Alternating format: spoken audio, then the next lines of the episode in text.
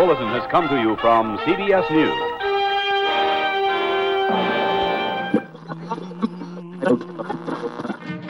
Sintonize sua rádio e prepare teus ouvidos para o terror. Este é o podcast Frequência Fantasma.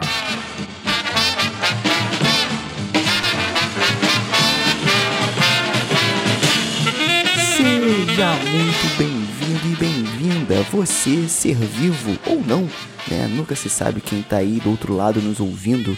Mais um Redação Fantasma, seu programa semanal dentro do podcast Frequência Fantasma, para falar sobre algumas notícias do universo de horror, terror, sanguinolência e afins. Eu sou Sérgio Júnior, o host dessa bagaça, e hoje eu estou aqui com o Fábio Morgado. Tudo bem, Fábio? Opa, tranquilo? E vamos para as notícias dessa semana. Na verdade, a gente não teve muita notícia nova, né, Fábio? A gente teve alguns trailers aí e tivemos algumas atualizações de projetos que já estão rolando. Então a gente vai trazer aqui alguns.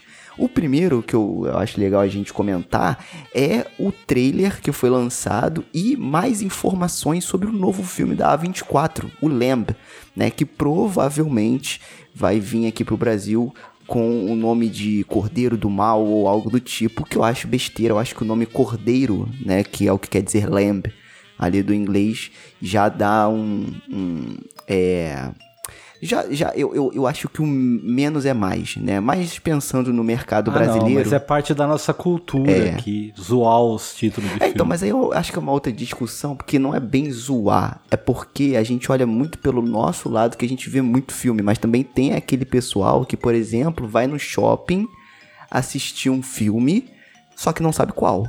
Tipo, ah, tá afim de assistir o filme? Tá, então vamos, vamos ver o, o que tá passando. E o cara vê o nome Cordeiro, ele não vai saber o que que é. Agora, tipo, Cordeiro do Mal, por exemplo, né? O cara fala, opa, isso pode ser um filme de terror. Entendeu? Então, assim, é, tem, essa, tem esses dois lados e eu concordo que menos é mais. Nem tem que ir em shopping, tá, tá, tá na pandemia. É verdade.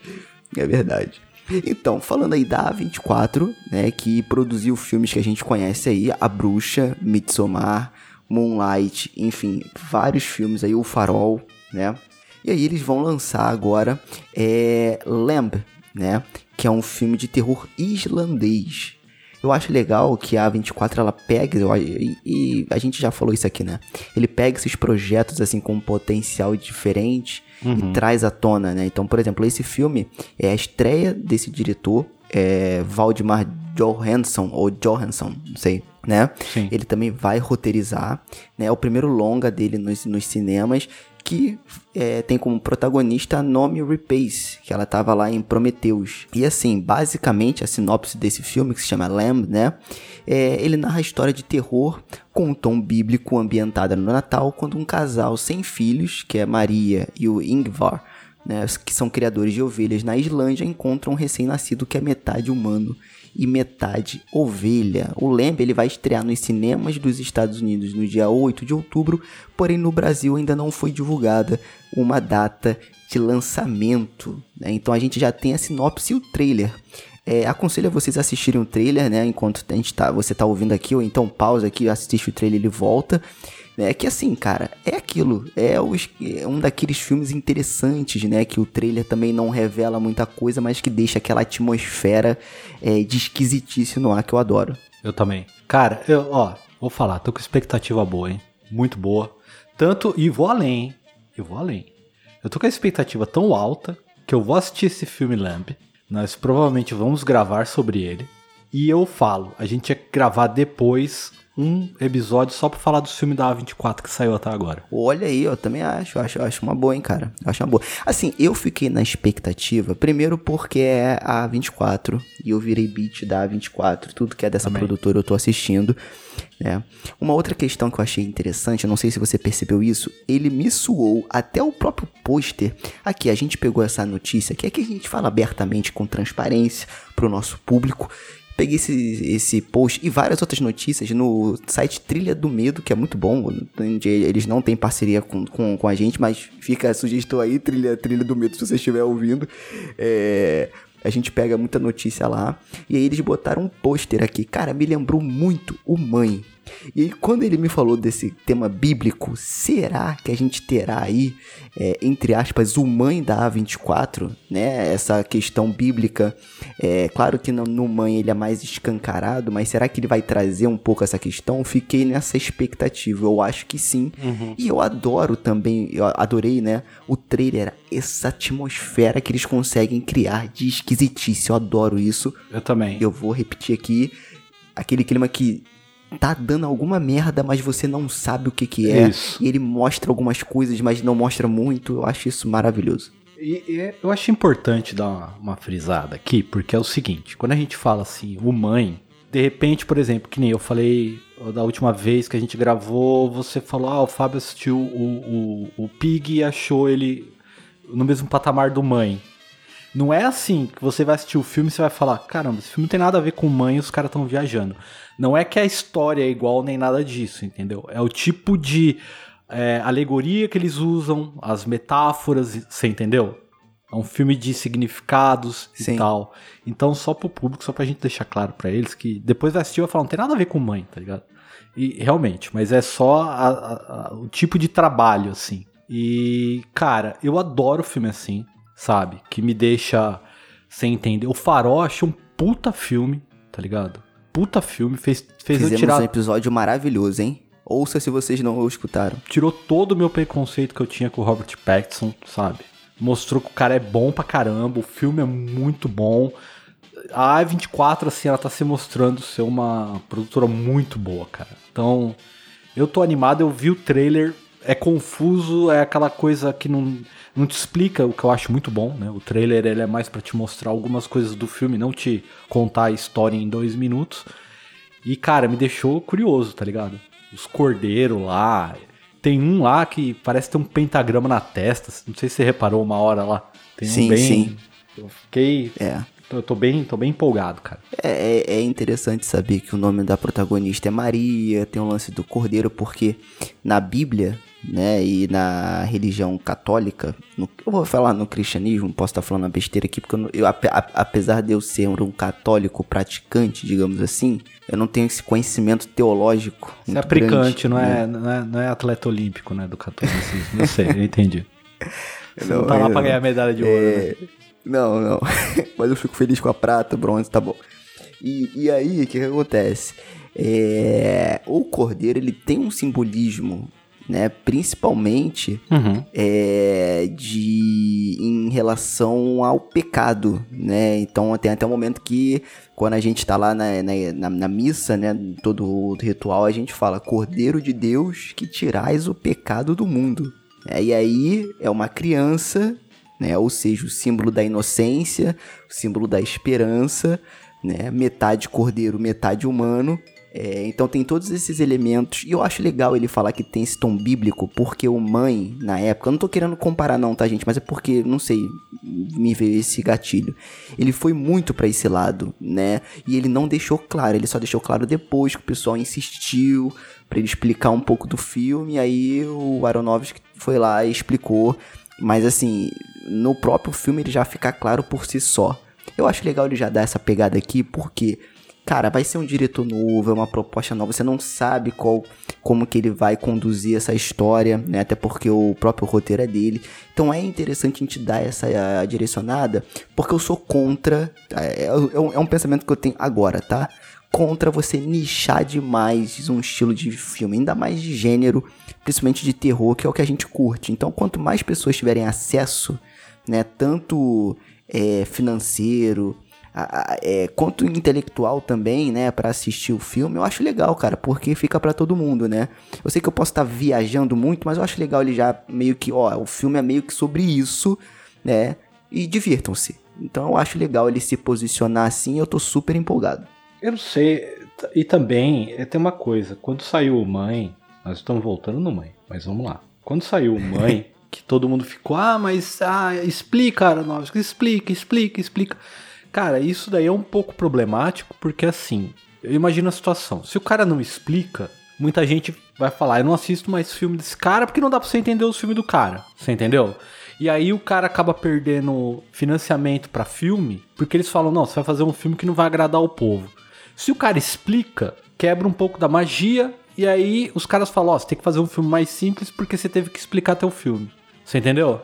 De qualquer Entendi, jeito, é. sai meio prejudicado. Então nesse daí acho que o cara já falou, olha, gente, a pegada é meio religiosa aí, então vai lá, entendeu? Eu concordo um pouco com a galera do MRG, eu acho que foi quando eu ouvi, que a gente precisa de alguns filmes ruins pra financiar filmes bons que não vão ter tanto alcance assim.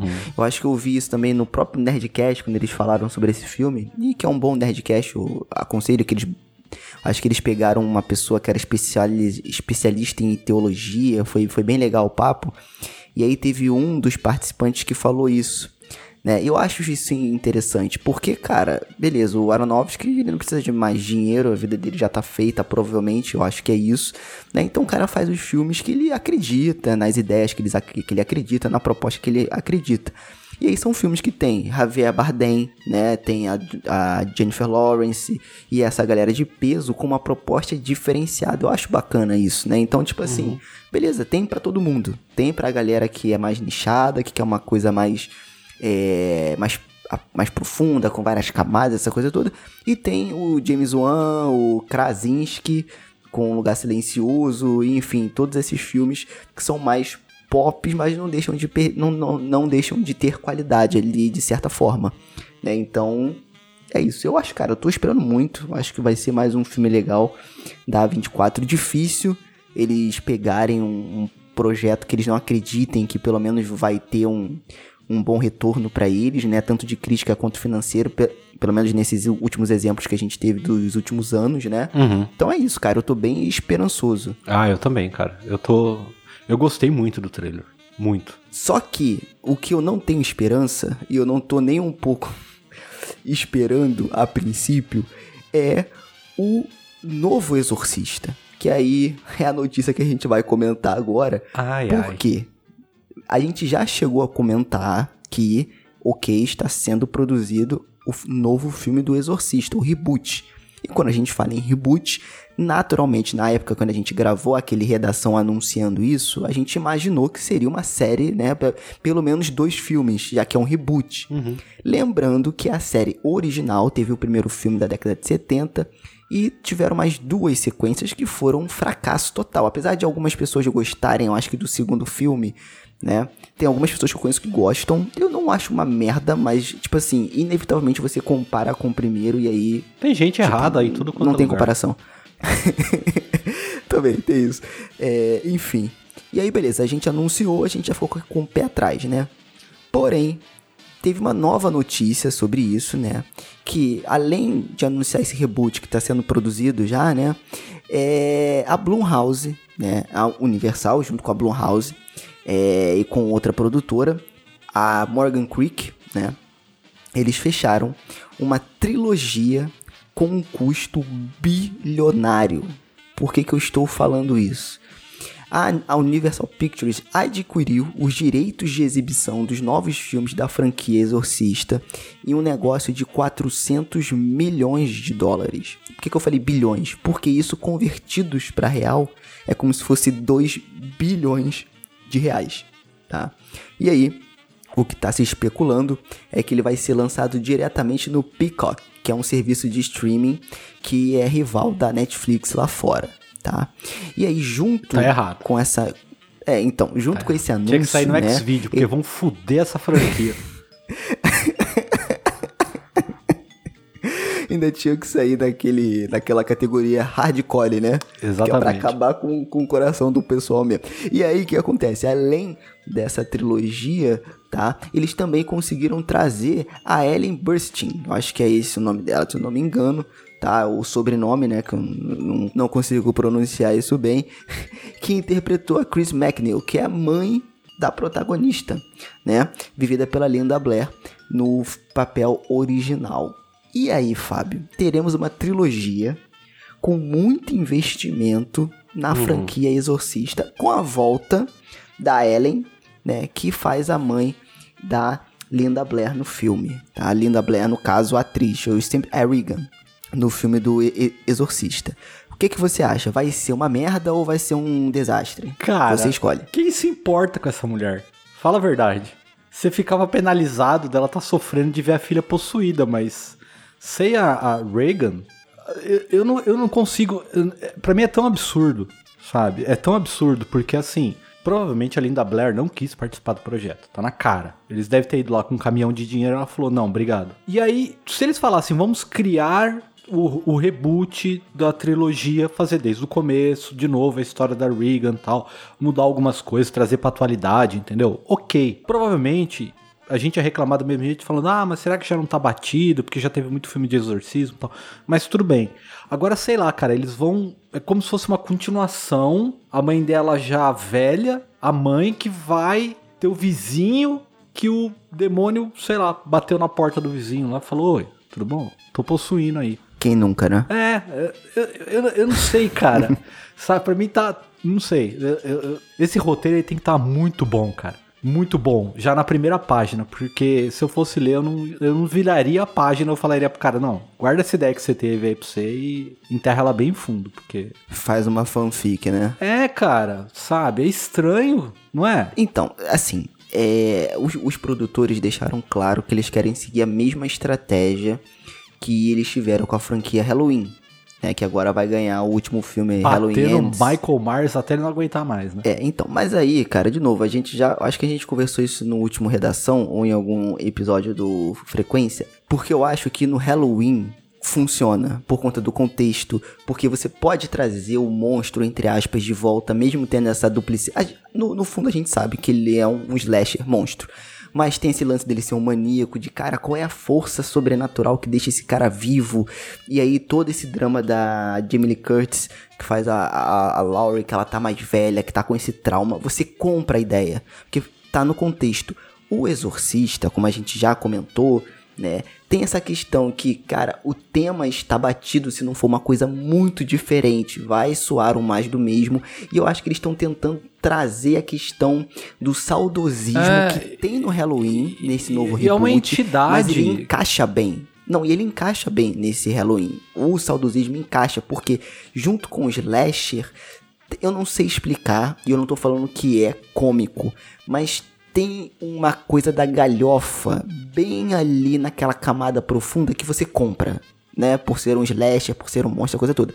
O Exorcista, muitas pessoas taxaram ele além de terror um filme de drama. Então, porque ele envolve isso outras que eu ia falar, ali, né? exatamente, né? porque é o seguinte, aí que tá o perigo deles destroçarem o original. Vai ter lá a mãe da Reagan, vai pegar o vizinho. Vão ter que conectar alguma coisa daquele demônio com a mãe da Reagan. Então provavelmente vão falar do passado dela. No original, ela era uma atriz divorciada, independente, entendeu? Tinha todo esse conceito dos anos 70 de uma mulher que era independente, que era divorciada, que ela cuidava da filha e que muita gente eh, até é o debate que se tem sobre o filme na relação de drama dela tá sentindo por conta da falta de pai, toda essa coisa. Tem toda essa questão. Eles vão acabar colocando essa mulher no meio de um ritual satânico lá, quando ela era nova. Antes dela ser atriz famosa. Você vai ver. Será? Ah, você vai ver. Ah, você quer ser famosa? Será que eles vão deixa, inventar deixa eu, isso? eu, tipo Xuxa, né? É. Cara, eles vão acabar matando isso daí, cara. É, cara, então, se a, se a, gente não tá conseguindo nem materializar o porquê ter o primeiro filme desse reboot, imagina as sequências, né? Então, assim, é, foi confirmada essa trilogia, esse puta investimento. Imagina o quanto de CGI vai ter nesse filme, porque a gente não tá falando da A24, a gente tá falando da Universal Pictures, que apesar de ser uma puta produtora, e a, e a Blumhouse também, eles investem muito forte nesse lance digital, né? Então, assim, cara. Enfim, um, um dos alicerces do Exorcista que você vê até hoje aí são os efeitos práticos de como eles foram feitos. De novo, tenho receio de como que isso vai acontecer, né? É, não só esse reboot, como as sequências e essa esse atochamento de dinheiro que me preocupa, entendeu? Porque o primeiro filme, não que ele foi feito de forma independente, mas ele tinha um orçamento menor, ele não era acreditado, então a vontade de fazer aquilo acontecer, por fazer aquilo acontecer, era, era muito grande. Diferente de agora, que você tem essa pressão dos produtores, do investidor, dessa grana toda que tá dentro, de vender bilheteria, porque tem que vender bilheteria, porque tá muito caro. Então eles têm que vender bilheteria, tem que chamar todo mundo. Aí uma coisa vai puxando a outra para se tornar cada vez mais um filme comercial e genérico e perdendo a essência do original. Então é esse que é o meu receio. Uma coisa que a gente não sabe é a questão contratual, mas os caras compraram os direitos do filme. Então, sei lá, se eles lançarem essa trilogia e, e não der certo, os caras enfiam isso daí na gaveta e a gente vai ficar 20 anos sem ouvir falar de Exorcista, tá ligado? Pode ser isso, até eles decidirem fazer um outro. Pode crer. Então, assim, é perder ou perder. Esse é, pra nós, o terror é esse.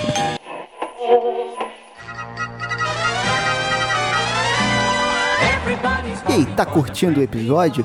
E se você curte o podcast e quer ajudar a gente de alguma forma, primeiro já segue a gente nas redes sociais e também, se você quiser e puder, por favor, entre lá no PicPay né, e procure por arroba Frequência Fantasma, em que você pode ajudar a gente a fazer o podcast crescer. Né? Então, quando você ajuda a gente financeiramente lá no PicPay, você entra no grupo exclusivo do podcast e, além disso, você recebe os episódios antes de todo mundo.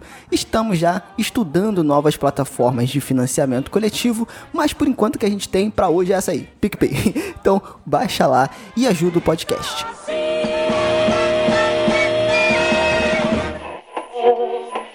Então é isso, né, Fábio? Acho que essas foram as notícias. Assim, a gente teve alguns trailers lançados aí, né? Enfim, mas a gente escolheu esse que é mais relevante.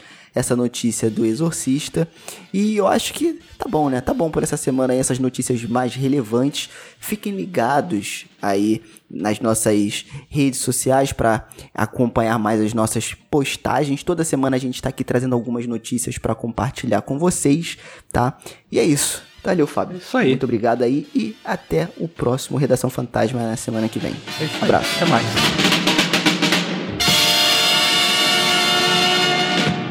And to our friends of the radio audience, we bid a pleasant good night.